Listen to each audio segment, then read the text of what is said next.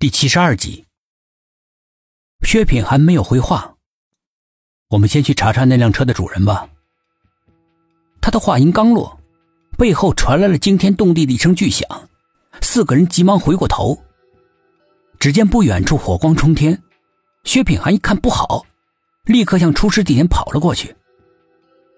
开出去没多远的王哥的车子，不知道为什么会撞到一棵大树上，引起了爆炸。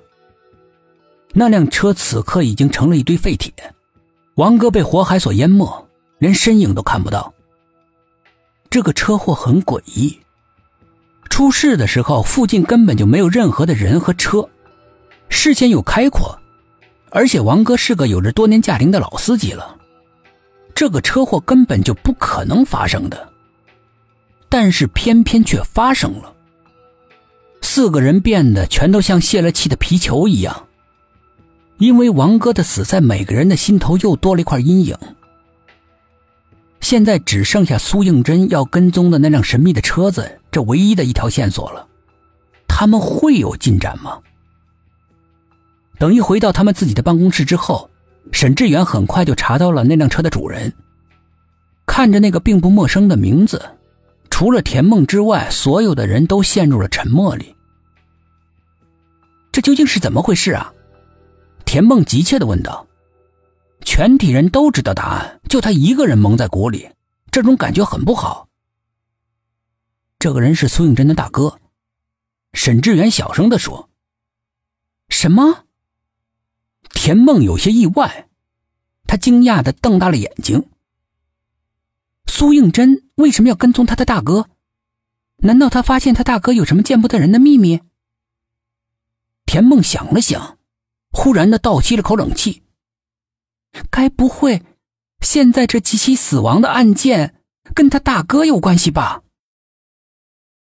很有可能。沈志远说的时候瞟了薛品涵一眼。但是苏静轩是怎么做到的？所有的死亡案件里面都看不到凶手。薛品涵皱着眉头说：“别忘了。”我们现在办的这些案件全都是灵异案件。”田梦冷冷的说，眼睛正好对上了薛品涵的视线。薛品涵似乎是不想和他有任何接触，立刻避开了。可是苏静轩的杀人动机呢？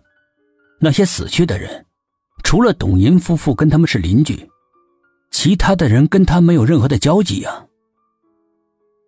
可是，一系列的死亡案件都是从董银死后发生的。田梦分析道，语言很犀利，很有可能他杀人的动机跟苏应真有关系。田梦的话一出口，薛品涵忍不住浑身哆嗦了一下。照你说，真真的大哥很有可能是鬼。董一奇惊呼道。他的话一出口，薛品涵的身子无法控制的微微颤抖了一下，看了董一奇一眼。说不清是什么眼神，不如请苏静轩到我们这儿喝杯茶怎么样？说实话，沈志远他们对苏静轩的印象并不好，但是因为牵扯到苏应真，他们还是不愿意听从田梦的提议，每个人都没有吭声。不知道为什么，他们总觉得田梦有些幸灾乐祸。薛品涵沉思了片刻，给苏静轩的公司打了个电话。接电话的是他们公司的副总赵总。你要找苏总啊？我们也很久没看到他了。大概是多久呢？呃，快一个月了。有他的私人电话吗？有倒是有，可是电话那边的人好像很为难。没事，如果苏总怪罪下来，我来承担。赵总见到话都说到这份上了，又加上是警察办案，只得迟疑的告诉了他。薛品涵立刻拨通了苏静娟的电话，里面传来了欢快的手机铃声，但是良久都没有人接听。